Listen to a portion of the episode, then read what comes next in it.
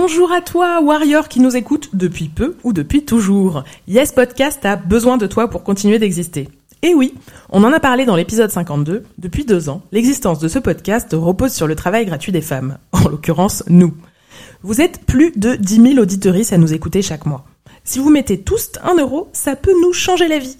Et si tu ne peux vraiment pas, n'hésite pas à partager notre appel ou à nous mettre une pluie d'étoiles sur ta plateforme de podcast préférée. Le lien de la cagnotte est en description et sur notre Insta. Elle s'appelle De la force pour les warriors. Dans tous les cas, merci à toi et gros love. Yes! Ever catch yourself eating the same flavorless dinner three days in a row? Dreaming of something better? Well, HelloFresh is your guilt-free dream come true, baby. It's me, Kiki Palmer. Let's wake up those taste buds with hot, juicy pecan-crusted chicken or garlic butter shrimp scampi. Mm. Hello Fresh. Stop dreaming of all the delicious possibilities and dig in at HelloFresh.com. Let's get this dinner party started.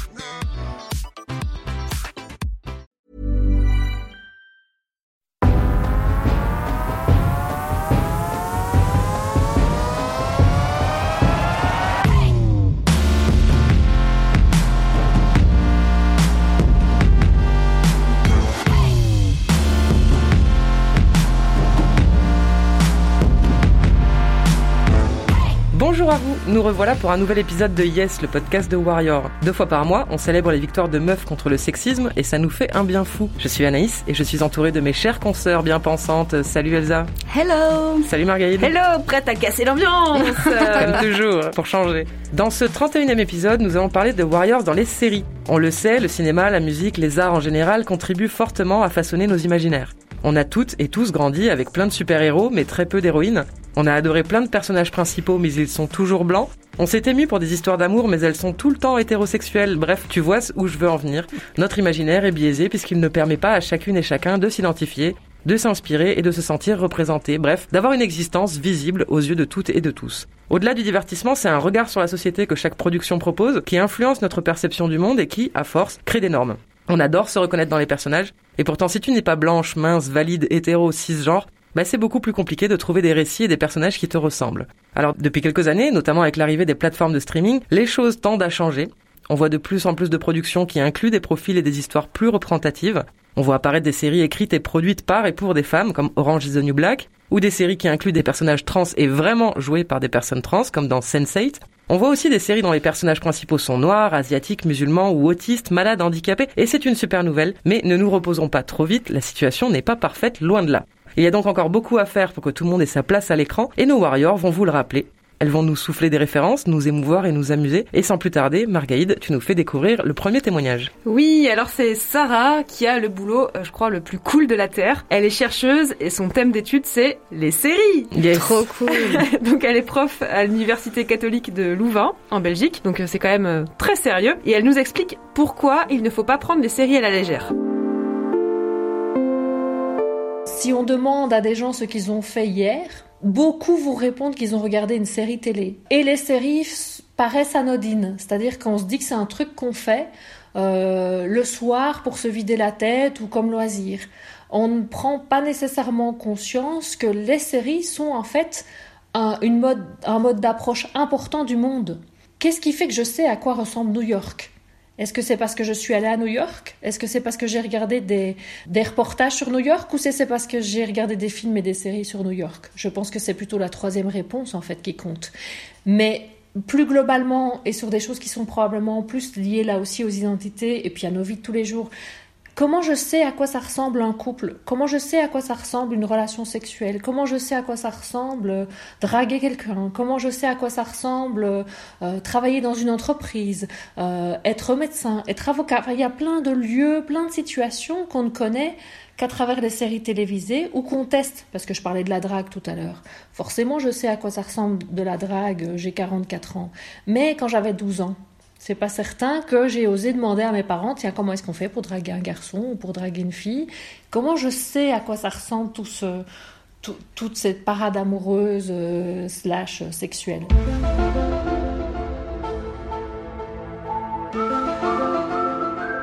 Les séries sont, sont importantes dans ma construction. J'en ai pris conscience il n'y a pas si longtemps que ça. Euh, mais je fais partie, par exemple, des gens pour qui le Scully Effect a travaillé. C'est quoi le Scully Effect? C'est euh, les gens se sont rendus compte qu'il y avait plus de femmes qui osaient aller dans les sciences, les mathématiques, etc., parce qu'elles avaient vu Dana Scully et que Dana Scully était un modèle pour elles. Dana Scully, c'est l'un des personnages principaux de la série Aux frontières du réel, X-Files. Vous voyez, cette série d'enquêtes sur le paranormal avec les ovnis, où il y a Gillian Anderson et euh, David Duchovny. Euh, et moi, je me souviens très bien qu'elle est sortie au moment où je faisais mes études, et à partir de cette série, j'ai commencé à accepter de dire que j'étais une intellectuelle. Avant, jamais de ma vie, je ne disais ça. Je trouvais plein d'entourloupes, mais je, voilà, parce que les intellectuels avant Dana Scully dans les séries, c'était toujours la fille qui était amoureuse du héros, mais qui tombait, qui, dont le, héros tombait jamais amoureux d'elle. Souvenez-vous de Beverly Hills, par exemple, il y a Andrea, d'ailleurs les intellectuels, elles font toujours le journal de l'école, mais c'est jamais le love interest de personne. Et donc, forcément, je n'avais pas très envie de me reconnaître dans ce personnage d'intellectuel. Sans elle, je ne sais pas très bien si je serais prof du NIF. Euh, donc voilà. Et je suis très, d'ailleurs, très intéressée de voir que le Gina Davis Institute, donc l'institut qui a été monté par Gina Davis, vous voyez cette actrice qui jouait dans euh, euh, Thelma et Louise, dont le but est véritablement d'analyser les représentations avec ce mot d'ordre. Si les filles ne se voient pas représentées, elles ne, et représentées dans des rôles différents, elles ne pourront pas l'être. Avec cette idée qu'il faut vraiment des rôles modèles. Et à un moment donné, elle entendait tellement parler de Scully qu'elle s'est dit nous allons aller vérifier s'il y a vraiment eu un effet Scully. Et elles ont démontré qu'il y a vraiment eu un effet Scully. Donc je trouve que c'est vraiment rendre à Scully ce qui appartient à Scully. et de montrer à quel point elle a pu favoriser l'inscription des femmes dans le champ des STEM et dans la science en général. Eh ben merci beaucoup Sarah. Trop euh, intéressant pour cette discussion. Alors on a discuté pendant à peu près 40 euh, minutes avec euh, avec Sarah, donc j'ai tout enregistré. euh, on peut pas tout vous mettre maintenant parce que sinon on ferait un épisode que sur Sarah, ce serait un peu dommage. Mais passionnant. Mais passionnant. Du coup, je vous prépare un petit bonus qui mm. sortira dans, dans quelques semaines. On a parlé de plein de choses et notamment des représentations queer dans les séries aussi. Trop bien. voilà, j'ai hâte de vous montrer ça. Bon, elle elle, elle dit que bon Scully c'est ce qui ce qu'il a beaucoup marqué dans sa vie, dans sa jeunesse. Et vous, vous avez peut-être des séries comme ça qui vous ont marqué quand vous étiez plus jeune, des personnages euh ah, Moi, quand j'étais jeune, je regardais absolument pas la télé, j'étais tout le temps dehors, mais euh, je me rappelle qu'il y avait Windows Stress et que je rêvais de rentrer dans une euh, dans une école de danse, théâtre, musique. C'était, mais c'était juste pour le kiff de, oh, on peut envisager des carrières artistiques, quoi. Moi, ça m'a inspiré ça. Oui, j'avoue, Windows Stress, je m'en souviens aussi, je regardais pas mal, mais avant ça, j'ai regardé beaucoup, alors, Lois et Clark, Dr. Queen, femme médecin. Mm. Et franchement, je pense que c'est pas ouf, hein, parce que, euh, enfin, je veux dire, euh, l'image de Lois Lane tout le temps, l'autre il vient la sauver, elle est tout le temps en mode, oh là là, mais c'est la catastrophe et tout. Mm. Enfin, ça me saoule quoi. Quand j'y pense, en fait, je me rends compte à quel point ça m'a impacté dans ma vision justement du couple, de euh, l'homme qui vient te sauver, etc. Enfin, c'est c'est la catastrophe quoi. Et Dr Queen, bon ben, de toute façon, c'est à l'époque, enfin voilà, c'est à l'époque de, de la conquête de l'Ouest, etc. Mm. aux États-Unis. Tout est problématique. Il y a rien qui va. Alors oui, génial, c'est une femme médecin, elle se bat contre tout, nanana, mais bon, enfin, ça reste quand même dans un contexte hyper conservateur. Euh, Puis son mec, l'Indien blanc. Ouais, non, ça va pas du tout. Parlons-en. mais clairement, ça m'a marqué, quoi. Mais je sais pas si c'est dans le bon sens, je pense pas. Alors moi, le, premier personnage féminin qui m'a vraiment marqué, c'est Alec Guevara de Dark Angel. Dans un monde en ruine, elle est hantée par son passé. Elle ne peut pas fuir. Elle doit se battre aller à la rencontre de son destin.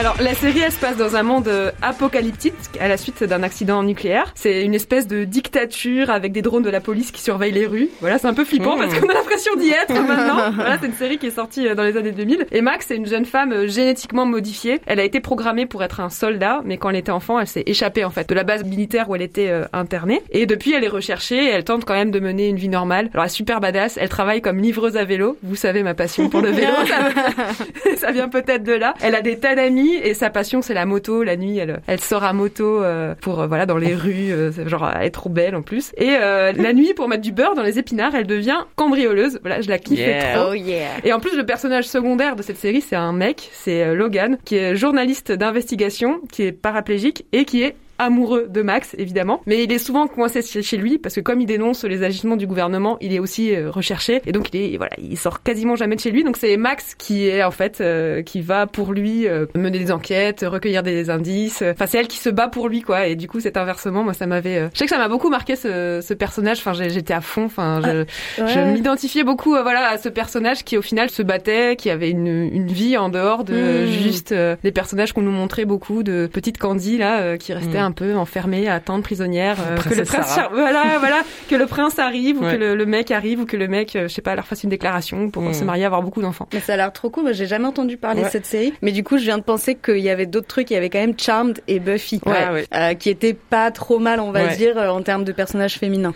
Surtout avec pour Charmed et Buffy cette reconquête du milieu de la nuit aussi, enfin de l'espace mm. public la nuit, d'aller dans les rues, de combattre les monstres. Mm. C'est vrai qu'elles étaient très très fortes. Badass.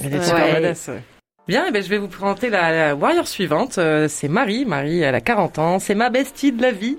Euh, si tu nous écoutes attentivement, bah, tu te souviens sûrement d'elle et de son coup de pied chassé, puisqu'elle est la boxeuse qui a témoigné dans l'épisode sur les warriors dans le sport. Elle revient donc pour apporter une nouvelle pierre à l'édifice et elle va nous parler d'une série qui a changé beaucoup de choses, qui est sortie il y a une quinzaine d'années. On l'écoute. Je voudrais parler de la série The L Word qui est sortie il y a une quinzaine d'années et qui a eu euh, l'effet euh, d'une petite révolution dans l'univers lesbien, enfin en tout cas dans le mien euh, à cette époque-là.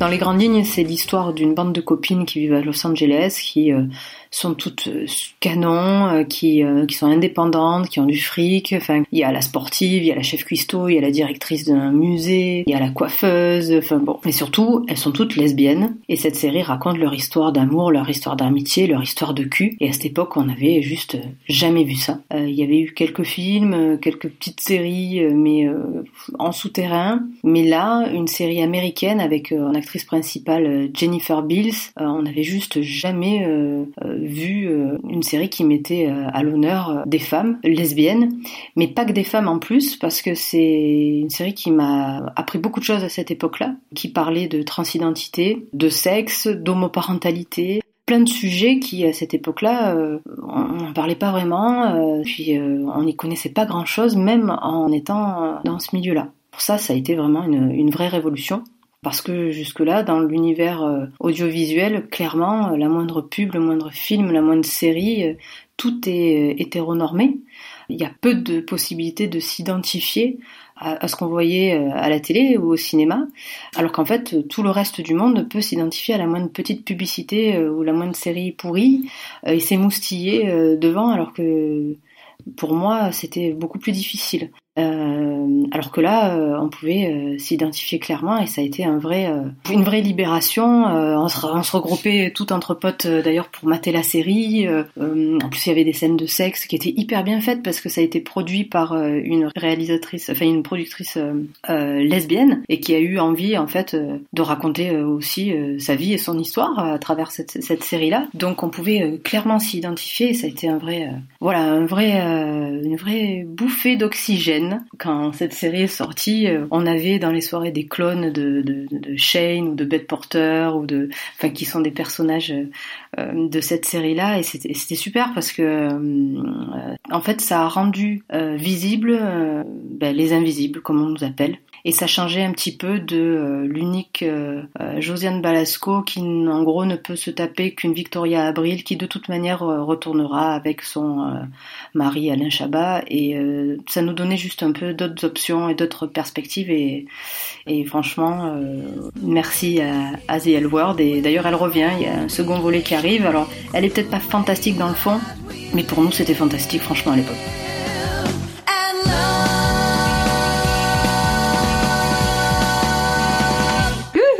Merci Marie, merci mon ami pour ton témoignage. Alors bah, s'il fallait encore prouver que la représentation c'est important, avec son récit il y a plus trop de doutes. Hein, et je sais que beaucoup de femmes lesbiennes de notre génération se reconnaîtront aussi. Cette série elle a marqué un véritable tournant et elle donne le ton dès le titre, hein, The L Word, en soulignant la difficulté d'employer le mot lesbien, mm. le mot en L. Euh, c'est un sujet dont parle beaucoup Alice Coffin dans son livre Le génie lesbien que je vous invite très chaleureusement à lire parce qu'il est passionnant. Fluide de cœur, voilà. infini. Ça parle aussi du coup de représentation, l'importance de la représentation dans les équipes au moment de l'écriture, euh, de la production, de la réalisation, quoi. Parce que selon le regard qu'on a, bah, évidemment, notre vie influence notre façon d'écrire. Donc c'est très très important d'intégrer dès le démarrage d'un projet euh, des personnes euh, au profil très différent pour avoir en tout cas des, un récit le plus le plus réaliste possible, quoi. et ça répond aussi au propos de Marie, quand elle parle de ce terme, les invisibles, je trouve ça terrible. C'est terrible de se retrouver nulle part, de, de mm. devoir se contenter d'un imaginaire super limité et normé qui te correspond pas. Donc on félicite euh, toutes les professionnels et plus largement les personnes qui bossent dans ce milieu et qui se battent pour mettre leur récit dans nos moments d'évasion, pour donner des modèles à tous les enfants, à tous les adultes, quels qu'ils et elles soient. Et pour finir, euh, sur une jolie note, je vais juste citer un tout petit passage du livre d'Alice Coffin. Je la cite. Ils sèment le malheur, nous voulons la joie. Être lesbienne est une fête, ils ne gâcheront pas la fête. hey, Merci Alice Coffin pour tout ce que vous faites. Lisez son livre. Euh, voilà, et du coup, Elsa, tu nous présentes notre prochaine warrior Ouais, c'est Juliette qui va nous parler de Fleabag. Je sais pas si vous, vous en avez entendu mm. parler. Moi, ça fait deux ans que tout le monde me dit il faut absolument que tu le regardes. Pareil. Et je l'ai regardé il y a deux semaines, donc je vais pouvoir vous donner mon avis aussi. Euh, et Juliette, elle a 25 ans et elle nous raconte donc comment Fleabag, en une scène, a donné un coup de pied salvateur dans le tas de morosité qui l'entourait. Alors, euh, moi, c'est la série Fleabag qui m'a bouleversée. C'est une série de Phoebe Waller-Bridge à qui on doit aussi euh, Killing Eve. Dans cette série, on suit une trentenaire qui va mal, genre euh, vraiment mal. Et elle s'accroche, elle sort, elle ken, mais c'est la merde. Son boulot, ça va pas, sa famille, c'est catastrophique, elle a perdu sa meilleure amie, enfin, ça va pas. Mais rien que ça, de voir quelqu'un qui va pas bien, mais où on montre ça pas comme une fatalité, mais on montre ça aussi avec euh, beaucoup d'humour, ça m'a fait beaucoup de bien. Moi j'étais en pleine dépression, en partie en raison d'un stress euh, post-traumatique suite à une agression. J'avais pas vraiment envie de mourir, mais je voyais vraiment pas comment je pourrais avoir encore envie de vivre 60 ans de plus, alors qu'à 23 ans j'étais vraiment épuisée. Et puis il y a cette scène avec une dame euh, qu'elle drague à moitié au bar après avoir encore fait euh, des boulettes lors d'une soirée. La dame, elle a les cheveux gris et elle a plein de panache. C'est une scène euh, de sororité deux femmes qui discutent entre quatre yeux et qui se disent les choses. Et puis la dame, elle lui demande son âge. Quand elle apprend qu'elle a trente et quelques années, elle lui dit oh, ma pauvre. Elle lui raconte comment plus on avance, plus on est débarrassé des attentes, plus on est bien, plus on est assuré. Moi, cette série, elle m'a donné envie de pas laisser euh, ce mec bouffer ma vie. Cette série, elle m'a donné envie de vivre et de vieillir. Et puis bah bien sûr, ça a pas suivi, ça a été beaucoup de travail, mais euh, aujourd'hui j'ai envie de le faire, de vivre et puis de vieillir. Merci Juliette, j'ai tellement, envie de te faire un câlin. Bravo pour tout ton courage. Merci beaucoup pour ce témoignage. Et elle a rajouté par écrit, on voit jamais ou presque de vieilles femmes ou de femmes vieillissantes qui mm. sont heureuses de vieillir. Moi, ce personnage m'a donné envie d'aller au moins jusque là et du coup, je me suis battue pour aller mieux. Aujourd'hui, ça va mieux. Faire une thérapie, ça a été l'acte le plus warrior de ma vie. J'aimerais bien qu'elle me soit remboursée par mon agresseur, mm. mais faut pas rêver. Déjà, je profite et je suis de nouveau capable d'épauler mes adelphes. Yes! Bravo! Donc, bravo, euh, ouais, méga victoire, méga warrior. Mm. Et donc voilà, comme je disais, moi, je l'ai vu il y, a, il y a deux semaines ou la semaine dernière, cette série et euh, et effectivement, je suis d'accord, c'est vraiment super super génial et surtout le fait de voir, euh, comme elle dit, hein, une femme euh, qui est pas parfaite, qui va mm. pas super bien, etc. et de, de le montrer cash sans mm. faire semblant. En plus de ça, c'est très drôle, c'est de l'humour anglais. Alors moi, j'adore. Après, tout le monde peut-être n'aime pas ça, mais enfin, ça me fait vraiment mourir de rire. L'actrice est, est, très bien aussi et elle évoque un thème très important et qui est central dans notre sujet que tu as évoqué Anaïs aussi, c'est donc la représentation, le fait d'avoir des modèles auxquels s'identifier. Donc j'ai cherché quelques chiffres sur la place des femmes euh, dans les séries. Euh, j'ai trouvé une étude sur euh, les séries américaines. Alors, faut pas rêver, on va pas une, une étude sur toutes les séries du monde, mais voilà. Et qui a été faite par l'université d'État de San Diego en Californie. Alors déjà, à votre avis, quel pourcentage de séries sont créées par des femmes? Je sais pas. 1%. Comme pessimiste. Alors bon, là, c'est très récent et c'est aux États-Unis. Donc on peut se dire que potentiellement il y en a quand même plus que par exemple en France, enfin j'imagine. Hein. Et en l'occurrence dans, dans le panel, enfin dans la sélection qu'ils ont faite, il y avait 28% de créatrices, réalisatrices, auteurs, productrices et réalisatrices. Alors euh, ça me fait penser au discours de Agnès Jaoui euh, mm. qu'elle a ah fait, ah ouais, super puissant. voilà, où elle disait euh, putain mais toute ma vie j'ai été hyper contente qu'il y ait 20% de réalisatrices ou je sais mm. pas quoi, alors qu'en fait j'aurais dû être mais outrée qu'il y en ait pas 50% quoi. Donc voilà, on peut se dire 28%, c'est plus que ce qu'on imagine, mais c'est quand même pas assez, clairement. Voilà. En coulisses, les postes occupés par les femmes sont minoritaires. 50% des programmes emploient quatre femmes ou moins derrière la caméra. Mmh. Voilà. Et ensuite, bah, à votre avis, est-ce que le fait qu'une série soit créée par une femme, ça aura un impact sur la proportion de femmes représentées? Oh bah. J'aurais tendance à dire pas vraiment. Ça dépend. Bah, là, en tout cas, dans les programmes qui ont au moins une femme pour créatrice, les femmes représentent 51% des personnages principaux. Mm. Donc moitié-moitié, quoi. Voilà. Ça veut pas dire qu'elles mettent que des femmes euh, à l'écran, quoi. Non. Ça veut dire que juste... Euh, On atteint la parité. Voilà. Et euh, voilà. Et dans les programmes dont les créateurs sont exclusivement masculins, c'est 38%. Donc là, on voit quand même qu'il y a une différence euh, assez nette. Après, donc mais là, ils sortent pas ces gens, ils vont pas dans la rue euh, voir à quoi ça ressemble la vie. Apparemment, non. Et euh, donc là, on parle de quantité, mais niveau qualité, ça donne quoi? Donc il y a quand même beaucoup, beaucoup de stéréotypes. Donc les personnages féminins sont souvent plus jeunes que leurs homologues masculins, mmh. ont plus tendance que les hommes à être définis par leur statut matrimonial, sont moins susceptibles d'être mis en scène au travail mmh. ou en train de travailler. Voilà, super, merci. Et elle parle tout le temps des hommes d'ailleurs aussi. Voilà, donc là, bah, y a, on en avait déjà parlé, le mm. test de Bechdel qui dit euh, qu'en gros, est-ce qu'un un film ou une série passe le test tout simplement de est-ce qu'il y a plus de deux femmes mm. et est-ce qu'elles parlent entre elles et est-ce qu'elles parlent entre elles d'autres choses que des hommes et enfin breaking news il n'y a pas beaucoup de, de, de, séries et de films qui passent le test. Voilà. Et euh, juste je voulais vous donner quelques exemples de séries euh, créées par des femmes parce qu'on sait pas toujours qui mm. crée les séries en fait. Donc par exemple Grey's Anatomy et Scandal ça a été créé par Shonda Rhimes qui mm. a créé aussi euh, plein d'autres séries. Scandal sacrée figure badass aussi Olivia Pope, incroyable. Insecure par Issa Rae. Alors il y a une série que j'ai découvert récemment qui est géniale qui s'appelle Twenties par Lina Waithe qui est euh, bah, une Afro-américaine lesbienne. Donc alors là je peux vous dire que c'est en termes de représentation euh, c'est vraiment euh, vraiment woke, vraiment badass. Après bah il y a Chewing Gum et I May Destroy You par la géniale Michaela Cole. Après il y a Mindy Project par Mindy Colling, Broad City je sais pas si vous l'avez vu, mais alors là, c'est waouh, c'est incroyable Broad City par Abby Jacobson et Ilana Glazer, Fleabag donc dont on vient de parler, Girls par Lina Dunham, Weeds et Orange is the New Black par mm. euh, Jenji Cohen, Transparent, je sais pas si vous l'avez vu sur, euh, c'est une histoire, euh, ça a l'air ouf voilà d'un père qui transitionne euh, père de famille. Et en fait euh, donc c'est Gilles Soloway qui s'est basé de enfin sur sa vraie histoire enfin en fait euh, sur l'histoire de son père. Ensuite il y a aussi Unreal qui est une série sur la télé-réalité qui est vachement bien qui a été créée par deux femmes. Donc effectivement là on voit enfin ça se sent tout de suite en fait hein, dans ces séries que, que le regard il est pas il est pas le même quoi. Bien sûr. Et c'est intéressant aussi ce que soulevait Juliette avec la question de l'agisme parce que je trouve que c'est un sujet qui est vraiment très peu traité et même, et même, euh, y compris dans les sphères féministes alors que ça en dit long sur nos sociétés et, et pour le cinéma euh, comme à la télé en fait on parle carrément d'un tunnel de la comédienne de 50 ans pour les actrices. Euh, en gros au-delà de cet âge elle se voit quasiment plus proposer de rôle. Mm, mm, bah oui mm. parce qu'une femme à l'écran ça doit être jeune hein, forcément. Bah oui il faut qu'elle soit baisable non au moins. Et fécondable. Et fécondable. Très important. Sinon à la poubelle. Voilà. Si tu peux pas faire d'enfant tu peux avoir quel rôle, s'il te plaît T'es pas maman. Donc euh, voilà, alors que les acteurs, eux, peuvent avoir des carrières super longues, avoir les cheveux qui blanchissent et tourner encore quand ils sont vieux. Ils sont des vieux détectives, des vieux héros, etc. Mais ça fonctionne. Euh, donc il y a carrément une commission au sein de l'association des actrices et acteurs de France associés qui s'est donné pour mission de faire bouger le curseur. Parce que bah, toujours pareil, on a besoin de modèles plus âgés, on a besoin de sortir de cette image normée de femmes fécondables. Et les femmes aussi de plus de 50 ans, elles ont le droit à leur personnage inspirant, bordel de merde. Voilà, c'était mon, petit, mon petit coup de gueule de fin sur la représentation. Ouais, ouais.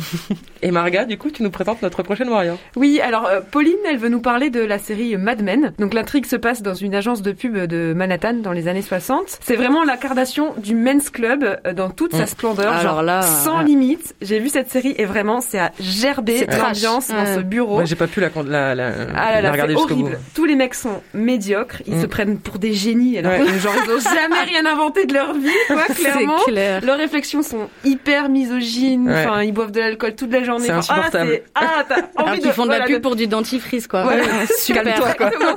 T'as envie de mettre une bombe dans ce bureau, quoi. Euh, voilà. Mais euh, pour moi, le personnage le plus intéressant de cette série, eh ben, euh, c'est euh, celui dont Pauline veut nous parler, c'est Peggy Olson. Mm. C'est vraiment un personnage euh, qui parle à toutes celles qui ont voulu percer ou essayer de percer ou réussi à percer dans Ouais. un milieu très masculin. Et elle prend très très très cher. Elle Ouais. prend très très cher. Franchement.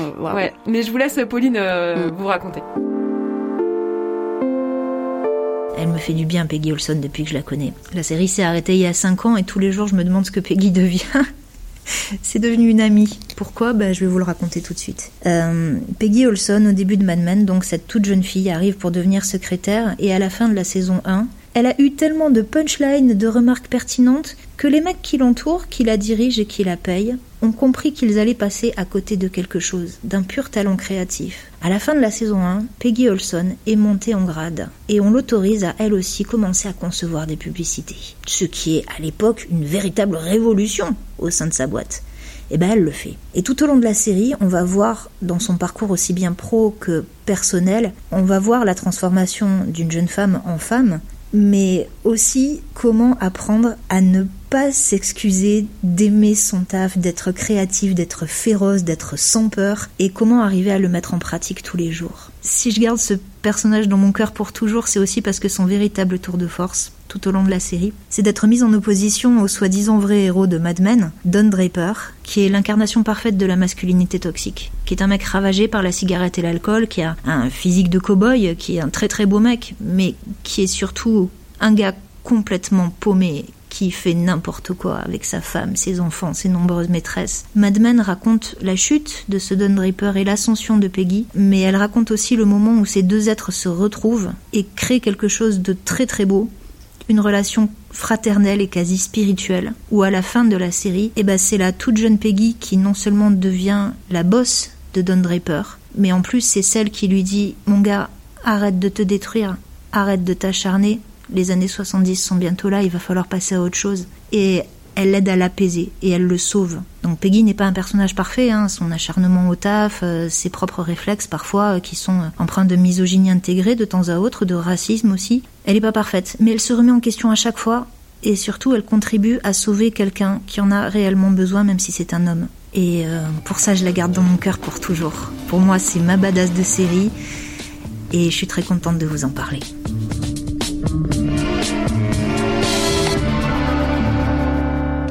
Eh bah dis donc. Ouais, merci Pauline. Bon, pardon, j'aurais dû euh, dire. euh, Alerte spoiler. spoiler, merde. merci beaucoup, Pauline. Mais euh, j'ai quand même une petite remarque, hein, si je peux me permettre, Pauline. Quand les femmes seront au pouvoir, peut-être qu'on n'aura pas besoin de se faire chier à sauver les hommes, sérieusement. Ah non. Ou alors vraiment par charité. Comptez pas sur bon moi. vouloir.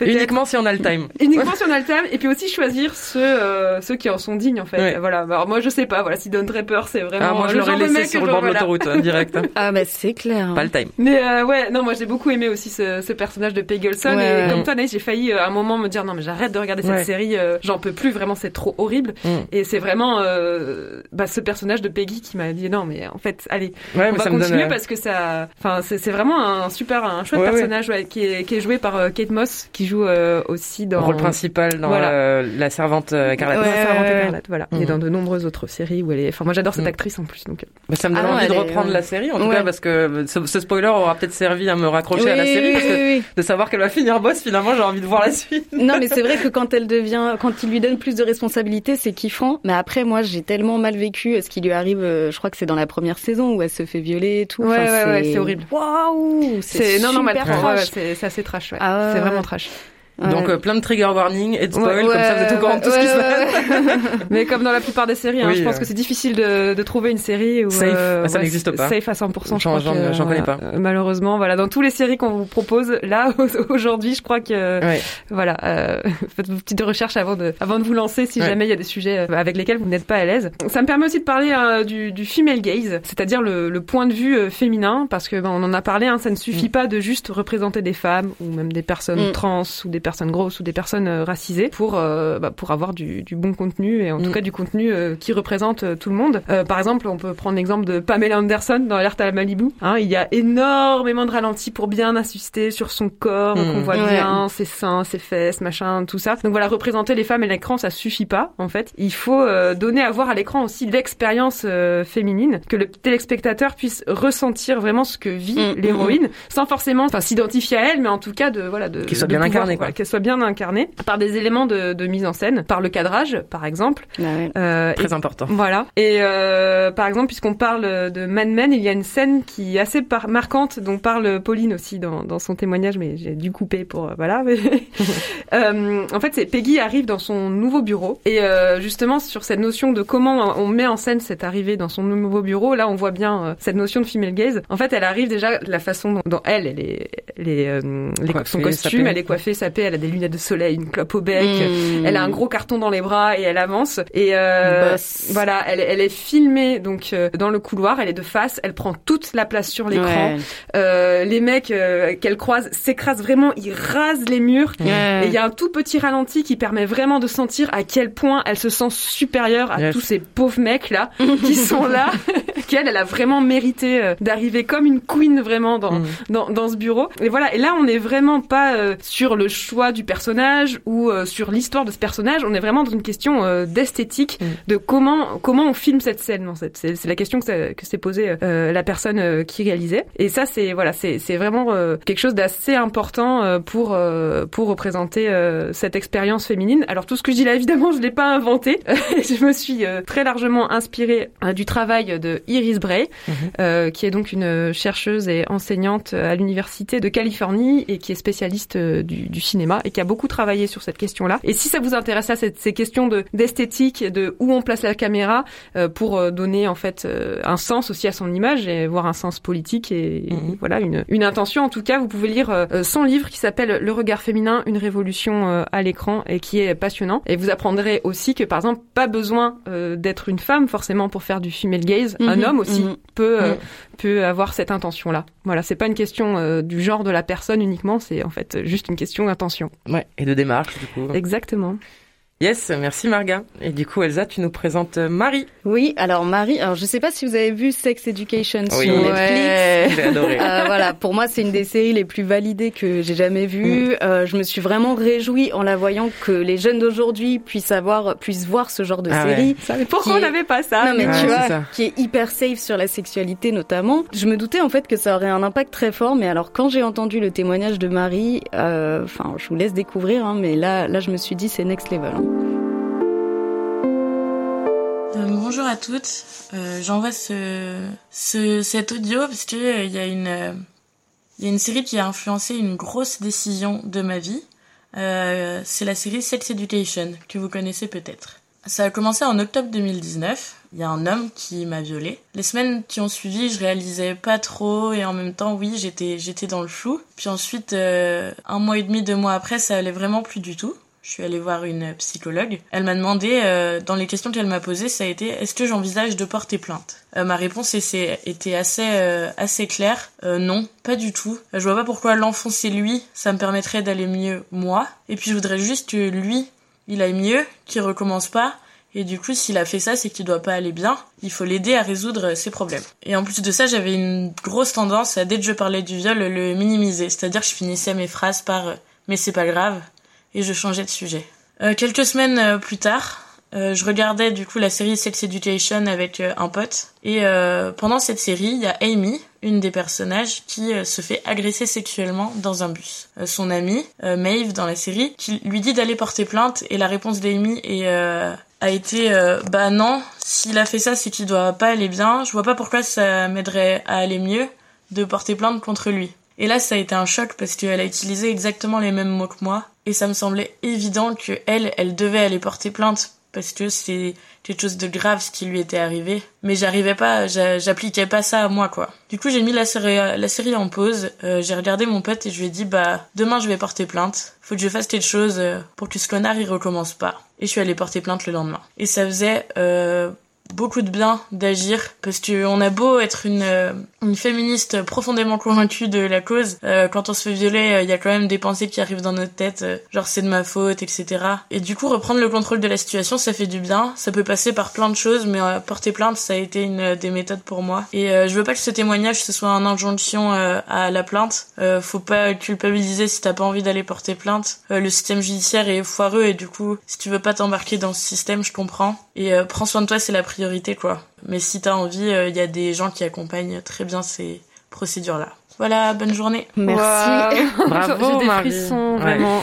Merci Marie de nous avoir confié ton précieux témoignage. Ouais, c'est clair. merci, bravo pour ton courage. Euh, et, euh, et, en fait, euh, bah, c'est très intéressant le phénomène dont elle parle, qui je pense est très mal connu. Le fait qu'on puisse avoir de l'empathie mm. pour son agresseur. et en fait, c'est très fréquent. Hein. Non seulement ça, plus la culpabilité de la victime et le fait de minimiser ce qui nous est arrivé.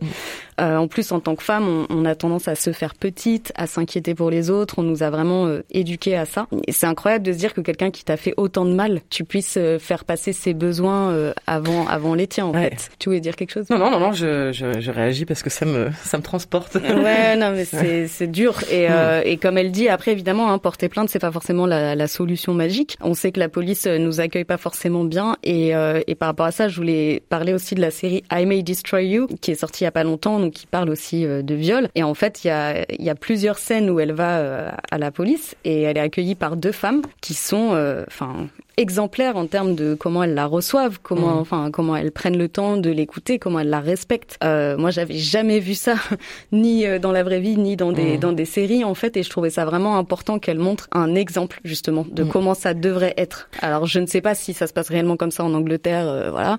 Euh, pour moi, je pense que c'est quand même une exception. Mais euh, tu sentais que c'était des personnes qui étaient formées pour ça, euh, à l'accueil des victimes, etc. Ce qui est clairement pas le cas de la majorité des, des flics dans les commissariats. Et, et, et je me suis dit vraiment, même si c'est pas réaliste, c'est bien parce que mm. comme ça on voit à quoi ça devrait ressembler. Mais ça peut inspirer peut-être des flics qui regardent la série. Exactement. Euh, et, moi ça m'a vraiment fait halluciner quoi. Je me suis dit ouais mm. mais si c'était comme ça, euh, ce serait vraiment euh, pas du tout du tout pareil quoi. Enfin. Ouais. Mais en sens il y a la série Unforgettable aussi qui est, oui, Unbelievable. Unbelievable pardon.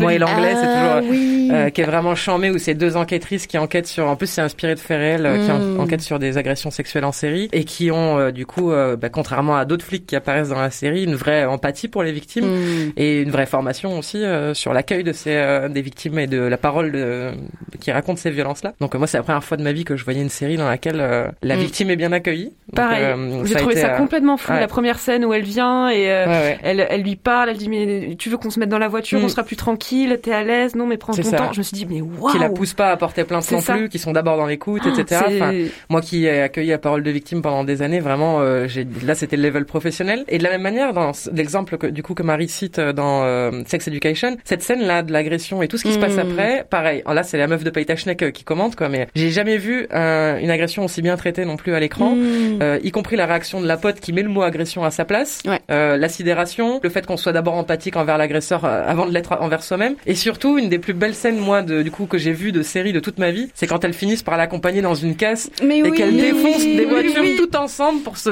pour faire sortir cette violence et la rendre parce qu'elle nous appartient pas c'est la violence des hommes ça. Donc euh, cette scène pour moi je, je m'étais mise en, en, couverture sur Facebook et tout. J'ai fait une capture écran tellement j'ai trouvé ça beau cette scène de sororité. C'est vraiment sublime. Cette série pour moi est vraiment vraiment ah non, moi je crois qu'à ce moment j'ai crié je ah. sautais sur mon avis. Oui mais pareil. oui, mais j'étais avec elle quoi. J'étais euh, oui la boule la batte de baseball là. je vais casser le vase de mamie là c'est bon. Donc c'est vrai c'est une série qui a c'est une scène en tout cas qui a dû marquer à mon avis euh, pas mal de monde toutes celles qui sont concernées par ces questions ont dû s'y reconnaître d'une manière ou d'une autre parce qu'en plus toutes les copines ont une façon différente de réagir. Donc euh, vraiment vraiment top quoi. C'est la première fois que je voyais ça. Mm. Euh, bravo Marie du coup d'avoir d'avoir réussi à, à, trouver tout ce courage et on, est ravi que tu aies trouvé un petit peu d'inspiration. On espère que d'autres les trouveront euh, ailleurs que dans les séries mais simplement autour de nous directement. c'est bien aussi, ouais. Voilà, c'est l'objectif. Bien, et maintenant je vous présente euh, Pauline. Donc on a eu Marie et Marie, maintenant on a Pauline et puis Pauline. Mm. Euh, Pauline a 36 ans et elle nous parle d'une victoire envers elle-même grâce à la série Girls, qui est scénarisée et réalisée par Lena Dunham et qui incarne le personnage d'Anna dans la série. Donc euh, pour contextualiser un peu, donc je suis ronde depuis mon enfance j'ai longtemps été complexée par mon corps et je l'ai beaucoup détesté. Je me suis construite euh, du coup avec ce regard négatif, mais aussi avec celui des autres qui se sont permis de le critiquer, notamment pendant mon adolescence. J'ai l'impression d'avoir toujours été en lutte avec mon corps au lieu de le considérer comme un allié, et notamment pour traverser les épreuves de ma vie, euh, et je trouve ça vraiment dommage. Toujours est-il euh, qu'au début de ma vie d'adulte, une de mes astuces pour euh, m'apprécier, pour m'affirmer, ça a été de jouer sur mon image en osant mettre des vêtements qui me plaisaient. Donc euh, c'est passé par des accessoires décalés, des robes à fleurs, à pois ou à motifs de chat, de dinosaures. Mais en fait, euh, à part des robes amples, je ne mettais rien d'autre. Et en été, je gardais même mes leggings pour cacher mes jambes. Finalement, tous ces vêtements, ils recouvraient mon corps que je n'avais toujours pas accepté. En 2020, j'en étais toujours au même point, à quelques nuances près. Comme beaucoup de monde, je me suis retrouvée confinée chez moi, seule, traversant en plus une période de ma vie assez tumultueuse. Bref, à un moment donné, j'ai forcément eu envie de me changer les idées et j'ai donc regardé Girls. Dans la série, Anna est une femme ronde, tatouée, c'est un personnage complexe et plutôt affirmé. I think that I may be the voice of my generation or at least a voice of a generation. Elle s'habille avec des robes à fleurs ou des vêtements décalés justement et euh, elle affiche ses rondeurs, elle s'assume complètement et on la voit nue quasiment dans chaque épisode et ça, ça a fait toute la différence pour moi. Je l'ai trouvée vraiment sublime dans sa légèreté, son assurance, son rapport au corps décomplexé. Car oui, on peut être ronde et légère en fait. C'est qu'une question de regard que l'on porte sur soi finalement. Et c'est un choix euh, que l'on fait pour soi à un moment donné. En tout cas, c'est ce que je pense. Ça m'a tellement fait du bien de voir un corps imparfait, un corps qui ressemble au mien et à celui de plein d'autres personnes en fait. Un corps qui est rarement représenté. J'aurais vraiment aimé grandir avec ces représentations-là. Alors, euh, même si je ne suis pas en phase avec tout ce que véhicule cette série, le personnage d'Anna m'a donné beaucoup de force et m'a aidé à déconstruire ce qui était bien ancré en moi. Cela fait 15 ans que je ne porte plus de pantalons par complexe. Et du coup, lors du déconfinement, je suis allée m'en acheter et j'ai même trouvé une combinaison avec des motifs chats. Quand j'ai porté cette combi, j'ai un peu vu Anna et ça m'a fait sourire. Clairement, une étape était franchie et ça, c'est ma victoire.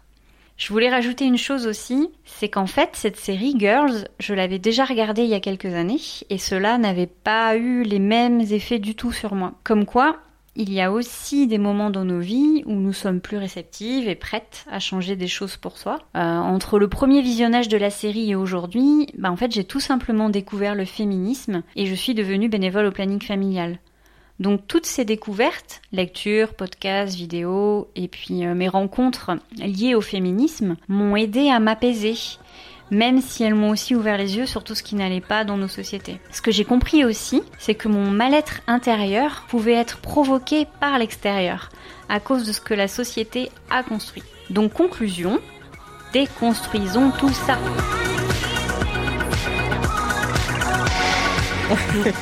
Merci beaucoup Pauline pour ton témoignage bah, super intime mais surtout super inspirant. Ouais. Et puis bravo pour toutes tes victoires parce que moi j'en vois plusieurs au final. Ah bah clairement. Il y a à comprendre que ton mal-être n'est pas arrivé tout seul, hein. Euh, il n'est pas en toi mais vient de, la, de ce que la société t'impose. Remettre des pantalons, mieux mettre une combi à motif chat, devenir bénévole au planning, bref ça fait une guirlande de victoires donc bravo, bravo, bravo Pauline. Et au passage, bah, vive les féminismes, hein. c'est toujours Mm. un bonheur de Mm, savoir mm, que le taf des militantes et militants porte ses fruits et aide très concrètement les personnes même de façon individuelle. Alors Girls, comme euh, Pauline l'a dit, c'est pas non plus la série parfaite évidemment. Pour exemple, si tu comptes le nombre de personnages racisés, tu risques d'avoir beaucoup trop de doigts disponibles. Le casting est super blanco, mais eh bon, effectivement, au niveau du discours sur le corps, elle se pose là. Euh, perso, avant de la voir, euh, j'avais jamais vu un premier rôle qui soit une femme qui ne rentre pas dans un 34 et Ah qui oui. s'assume totalement à l'écran, qui a une sexualité active et Mm, explicite. Moi, je peux aussi dire que cette série m'a fait du bien de ce côté-là. Et euh, la grossophobie à l'écran, c'est un problème bah, super répandu. Si tu regardes dans les films et séries en général, il y a qu'un ou une personnage qui soit gros, et en général général, soit il ou elle meurt tout de suite, soit c'est la victime de service, soit c'est au contraire un méchant sale et mal poli. Mmh. Euh, on a rarement des rôles complexes avec de vraies personnalités, de vrais enjeux dans le scénario. Donc c'est effectivement une série qui se pose là, en tout cas, qui a, qui a, qui a posé Ah des oui. pierres. Non, on attend de trouver encore hein. mieux, mais euh, du coup on est ravi que Pauline ait pu trouver euh, trouver de l'inspiration dans ce personnage. Moi, ça m'avait vraiment fait du bien aussi quand c'est sorti. euh, J'étais, je m'étais dit, waouh, mais ça parle de, de nous, quoi. Mhm. Tu vois, euh, enfin, c'était comme un Sex and the City, euh, mais plus version plus actuelle, quoi. Ouais, en fait. ouais, ouais. Donc, euh, donc très bien, comme quoi les séries peuvent faire du bien, les séries Ouais. font du bien. Exactement. Quand elles font pas de mal, du coup. bien, Marga, tu vas nous, euh, tu, tu as demandé un petit peu à- aux personnes qui nous suivent de nous faire des recommandations de séries. Oui, oui, c'est ça. Vous êtes en train de vous dire, mais cet épisode, euh, il dit donc qu'il y a énormément de choses à dire, trop de séries et tout. Mais c'est clair, en fait, on a reçu énormément de messages. Ouais. Vraiment, tout le monde avait envie de, de proposer ses personnages euh, préférés. Donc, parmi vos messages, bah, j'en ai, j'en ai sélectionné quelques-uns. hein, désolé, quelques idées à, à piocher pour vos prochains binge watching. Alors, pour commencer, un énorme, énorme, énorme câlin à Louane, qui a été inspiré par le personnage de Joey de Marco dans Grande Armée, et notamment par une scène d'agression euh, sexuelle. Ça rejoint le témoignage de, Mhm. de Marie tout à l'heure. Donc, euh, Louane raconte, ça m'a fait écho à ce que j'ai vécu moi-même au lycée. Ça m'a fait réaliser que ce n'était pas de ma faute, et ça m'a énormément triguée, mais à la fois j'ai eu l'impression d'être comprise. Joey a eu le courage de confronter ses agresseurs, et ça me donne envie de faire de même, même après trois ans. Voilà. Donc énormément de soutien. Cyberccâlin, Louane. cyberccâlin. Voilà, Ouais, et ouais. beaucoup de courage pour aller au bout de, de ta démarche. Mais je l'ai vu aussi, euh, Grand Army, et franchement, c'est, c'est très, très, très bien comme série. hein. Je le conseille à tout le monde. Voilà, voilà, petite précision quand même, puisqu'on parle de Grande Armée. Alors, trois scénaristes ont quitté la série en accusant une partie de l'équipe, dont la showrunneuse, de racisme, en fait. Ah, ok. Euh, ouais, voilà, il y a une petite euh, polémique, ce qui n'enlève rien à la qualité de la, la série, effectivement. Mais juste pour dire qu'on peut être inclusif à l'écran, mais pour problématique Ah, dans, bah, les, ça. dans les relations de travail. Euh, c'est voilà. clair. Donc ça fera peut-être l'objet d'un d'un prochain épisode. Mhm. Voilà. Ensuite, alors euh, Paloma nous écrit qu'elle a été très marquée par le personnage de Polly Gray. Et euh, je dirais même moi euh, Queen Polly parce que j'adore ce personnage aussi. En fait, Polly c'est la tante des frères Peaky Blinders, Ah yes. euh, les gangsters de Mhm. Birmingham. Donc euh, une histoire de, de mafia anglaise euh, entre les deux guerres mondiales. Euh, c'est une série très belle. euh, les images sont Sublime. fantastiques. La bande son rock, j'adore, mais très violente. Hein, voilà. Ah ouais, moi, je Voilà, crois que je peux pas regarder ça. Voilà. Si t'es pas branché hémoglobine, ça...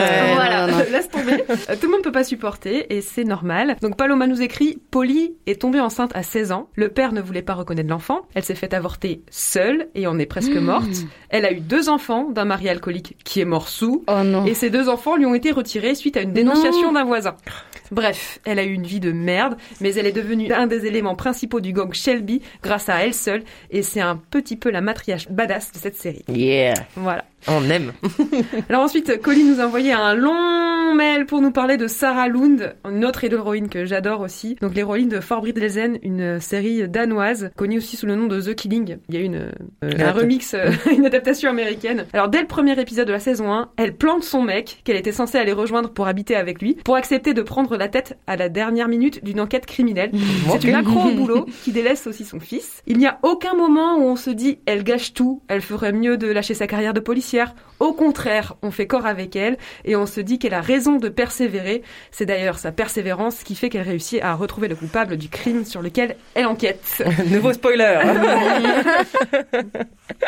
Mais Voilà. on est ravis de savoir qu'elle su- qu'elle Allez. trouve le succès dans son. Allez, on, on va clore le chapitre des recos. Chacune, une dernière série peut-être à recommander pour un personnage qui vous a vraiment... euh, Ah bah si je dois en Inspiré. choisir qu'une de cette année, moi je dirais Watchmen. Euh, c'est une série de science-fiction américaine avec donc en rôle principal Regina King, qui dans son donc son personnage s'appelle Angela Aba et franchement mais pff, je sais même pas comment vous la décrire tellement c'est la meuf la plus puissante que j'ai jamais vue de ma vie, je pense. Enfin, elle est euh, incroyable, incroyable, incroyable. L'univers de la série est trop trop cool et même si vous n'êtes pas forcément fan de science-fiction parce que moi par exemple c'est pas forcément mon truc, euh, on rentre très facilement dedans et euh, voilà. Après c'est aussi hyper euh, politique etc. Mais euh, très animé, très un peu aussi Black Mirror, un peu dystopie euh, comme ça, mais euh, vraiment Watchmen, euh, regardez, c'est c'est incroyable. Je note. Ben moi je l'ai rematé pour la deuxième fois là il y a, il y a- deux semaines. C'est euh, She's Gotta Have It. Euh, Nora Darling n'en fait qu'à sa tête en français. Mm.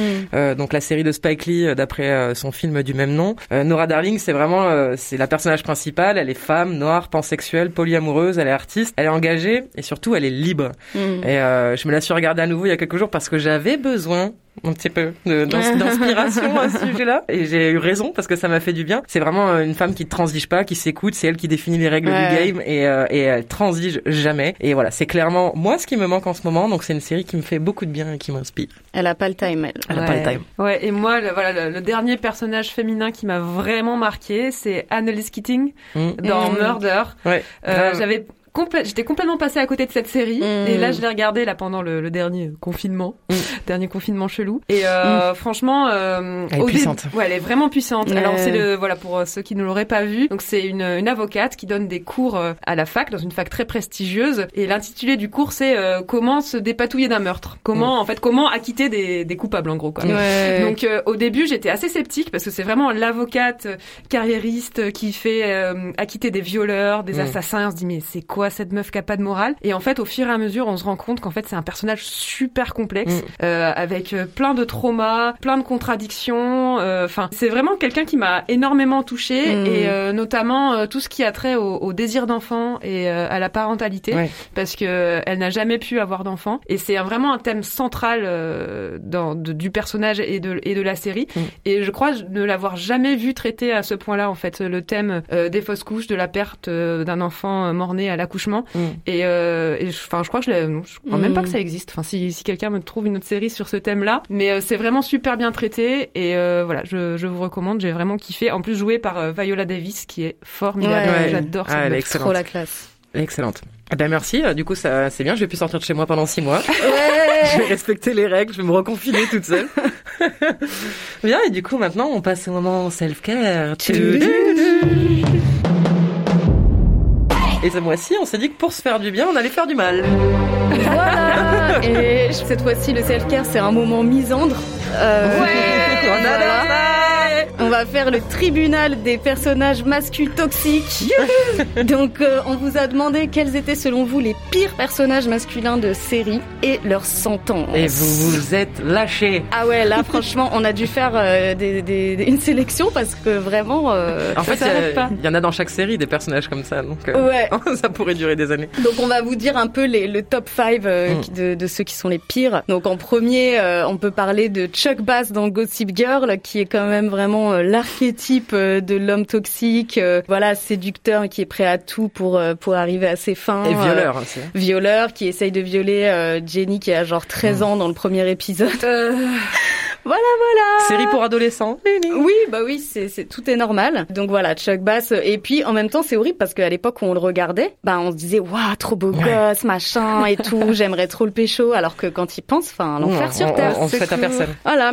Et alors euh, la sentence, Anaïs, euh, tu nous as proposé une sentence euh, aux petits oignons. Je propose qu'on le coule dans du béton et on laisse juste sa vieille tête de pervers sortir. Comme ça, il pourra plus jamais toucher personne. Ah, je valide, je valide. Ça défoule. Alors euh, deuxième euh, deuxième mascu toxique. Alors lui, il est quand même champion du monde. Hein. Frank Underwood Ah. Dans House of Cards. Euh, alors un genre de sociopathe meurtrier. Hein. C'est vrai qu'à un moment, il y a une journaliste qui risque de, de le balancer pour des trucs. Bah, il la jette dans le métro. Hein, Ouais. Comme ça, euh, elle se fait écraser par un métro. Tout Problème est normal. réglé. Puis après, il devient quand même président des États-Unis. Hein, Mm. euh, voilà. Alors la sentence que vous avez proposée, tout simplement le bannissement de la société. Ciao Pas mal. Ça ressemble je aussi suis à ce qui s'est passé pour l'acteur euh, Kevin Spacey, hein, euh, qui a été banni de, Oui. de la série. Mais c'est ça, c'est dingue comme quoi euh, la, la, la, la euh, réalité des- harcèlement rejoint la euh, fiction en Ouais. fait dans ce cas-là. Ah oui, c'est- il le porte sur son visage. Ouais, en c'est plus. ça. Ouais, ouais, j'ai envie de dire ça se voyait un petit peu. hein.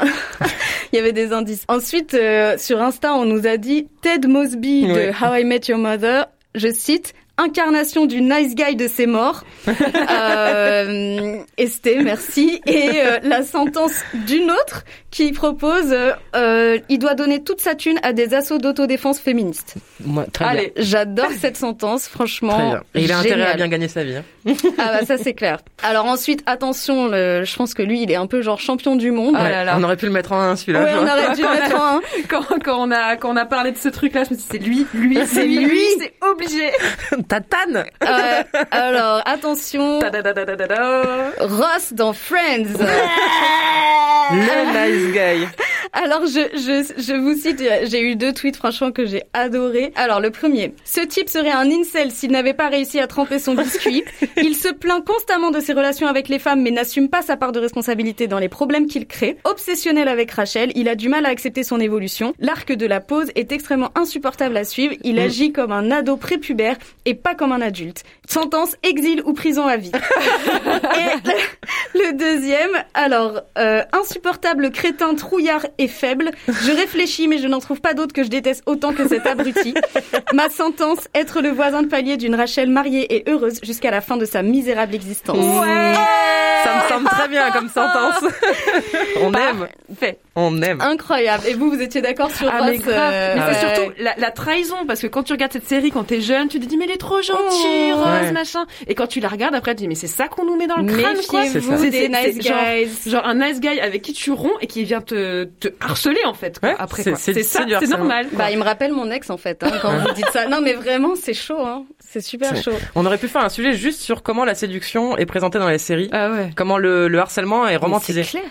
Non, mais Rien que ça, déjà, on aurait grave. pu faire un, un épisode entier. Et comme dans le film euh, Love Actually, là où Mm. le mec il va avec ses pancartes euh, essayer de, re- de reconquérir la meuf et, euh, Ouais. et tout le monde a dit récemment sur internet non non non non en fait c'est pas romantique on arrête tout de suite. Après on a eu le Dr House. Ah ouais, rafale de gifles. Voilà, méprisant, odieux, autant avec ses patients que ses collègues. Il a tendance à inspirer trop de médecins réels et hiérarchise les handicaps. Et puis pareil, il méprise la, la, la, la femme dont il est amoureux Ouais. dans la série. Il lui fait la misère, quoi. C'est vraiment pire, lui. Gifle, gifle, gifle. Voilà, sentence, interdiction d'exercer la médecine. Parfait, Voilà. je valide. Après, il y a quelqu'un qui a dit 98 de, 98% de tous les persos masculins jamais créés, bannissement sur une île, loin de toute civilisation et surtout loin de nous. voilà. Alors euh, maintenant, bah à nous aussi de, de, de donner alors euh, nos, nos réponses. N'hésitez pas à aller voir le, le thread sur Twitter et Mm. sur Instagram pour en voir d'autres parce qu'il y en a eu vraiment beaucoup, beaucoup, beaucoup des réponses. Euh, moi perso, je dirais Mr Big dans Sex and the City. Grave. Je le déteste. Grave. Il l'a fait galérer alors qu'il est éclaté au sous-sol et je comprends pas pour qui il s'est pris en fait. Enfin, et ça me fait trop de la peine qu'elle doute d'elle à cause de ce vieux mec. Donc Je propose euh, qu'il soit forcé de porter des, des pantacours et des sandales jusqu'à la fin de sa vie. Ah ouais, non mais clairement ouais. Et d'habiter à la campagne loin, loin, loin, Loin. parce que c'est trop le mec genre ouais le citadin, non non non. Ouais, et ouais. tout, ouais. Ta limousine te servira plus à rien au fin fond du, du Nevada. C'est ça. Bah moi j'ai voté, bah, on est un peu d'accord aussi hein, voilà. avec Marga, on sait toutes les deux Tom Scavo quoi. Dans. Desperate Housewives, ce mec et c'est juste le cliché de l'homme victime devant l'éternel qui ne branle rien, qui dévalorise constamment sa femme alors que c'est elle qui gère tout, genre si, Ouais. elle, si elle elle s'endort, la maison s'écroule quoi. Clairement. Donc je, je vote pour lui pour des heures de travaux d'intérêt général dans des garderies pour enfants, mais genre 80 heures par semaine et ce à perpétuité. Ouais, moi je suis d'accord. Ça lui fera les pieds. Moi, je garde toujours euh, sa tête quand, quand sa femme lui dit, euh, quand il quitte la maison et il revient la voir, il essaie de la reconquérir et, et elle lui dit. Non mais Tom, tu sais quand t'es parti, bah en fait ça m'a soulagé. Et là il Mais fait une merci. tête de victime et moi je suis là ah shit voilà. Ouais, ouais. Mais grave. Mais combien de fois tu te retrouves avec un enfant de plus au lieu d'être avec un autre Mais adulte grave, c'est ça quoi. Voilà, donc on n'est pas une garderie, Merci. Bah, ça revoir. suffit. En tout cas, je trouve que ça fait du bien et qu'on devrait faire ça plus souvent. le, le tribunal misandre, euh, plus, moi je euh, pense qu'on peut faire ça à chaque fois. Mais oui, on y avait pensé au plus au début Ouais, à avoir une ouais, minute misante, mais en fait le self-care tourne souvent misante parce que le self-care ouais, fait du bien. ça fait du le bien. self-care. euh, Et je pense que sur tous les thèmes, fait du bien. on pourra trouver des, des mecs hyper problématiques. euh, voilà, Rendez-vous aux prochains épisodes. le tribunal est là. carrément. Bien, mais c'est la fin de cet épisode spécial Warrior dans les séries. On espère que ça t'a inspiré. On a plein de bonnes séries à mater euh, pendant les vacances ou euh, pendant un potentiel reconfinement. Donc euh, on remercie nos Warriors. Merci à Marie et Marie, Juliette, Sarah, Pauline et Pauline. Merci beaucoup de vous être regroupés par prénom et merci d'avoir partagé avec nous vos références, vos témoignages aussi euh, parfois sensibles et, et, euh, et très intimes. Et bravo pour vos victoires, votre créativité, vos talents, votre courage, votre culture, tout quoi. Bravo. Merci également à notre label Podcast ainsi qu'à Radio Grenouille qui nous accueille dans son studio. Donc pour connaître nos prochains appels à témoignages, tu peux nous suivre sur tous les réseaux sociaux, Facebook, Twitter et Instagram yespodcast. Tu peux aussi nous écouter et partager nos épisodes depuis iTunes, Spotify, Podcast Addict et toute application de podcast. Et si le cœur t'en dit, n'hésite pas à nous donner 5 étoiles sur iTunes, ça nous rend plus visibles. On se retrouve très bientôt, dans deux semaines, pour un nouvel épisode bonus. Et d'ici là, n'oublie pas, on te voit, on te sait, on te soutient. Ton existence a de la valeur, ton point de vue est important, ton vécu est légitime. Bref, meuf, t'es une warrior. Yeah